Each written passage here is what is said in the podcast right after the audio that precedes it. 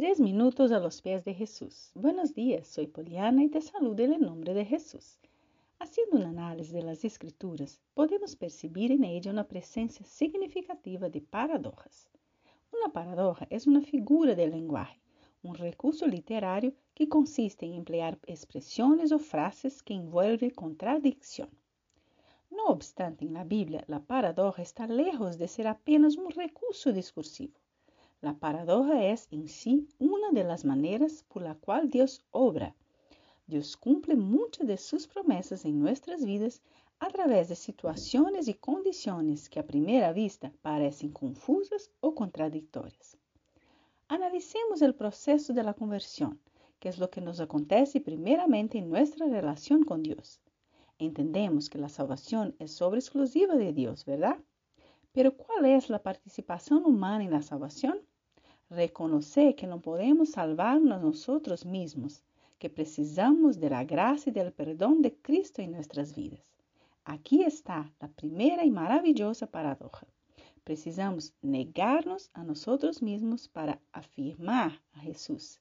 Precisamos perder nuestra vida aquí para ganarla en la eternidad.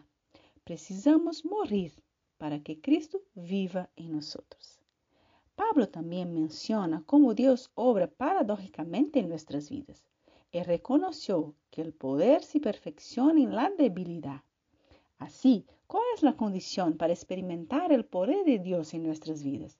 Estar débiles, quebrantados, humillados, pues sólo así admitiremos nuestra dependencia del Señor no confiaremos en nuestras propias fuerzas y capacidad y Él podrá entonces obrar con poder a través de nosotros.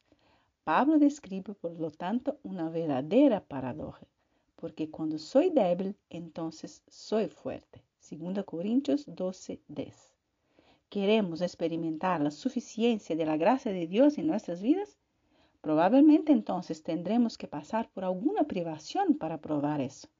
¿Cómo podemos saber en la práctica que la gracia de Dios nos basta si no pasamos por escasez de otras cosas? Aquí tenemos una reconfortante paradoja.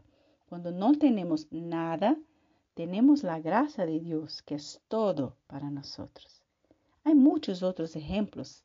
Dios obra así, y eso es algo que precisamos aprender. Situaciones aparentemente contradictorias y paradójicas son en verdad el escenario perfecto para el cumplimiento de las promesas de Dios en nuestras vidas. ¿Qué piensas tú de eso? Compártanos tu opinión. Que tengas un día muy bendecido.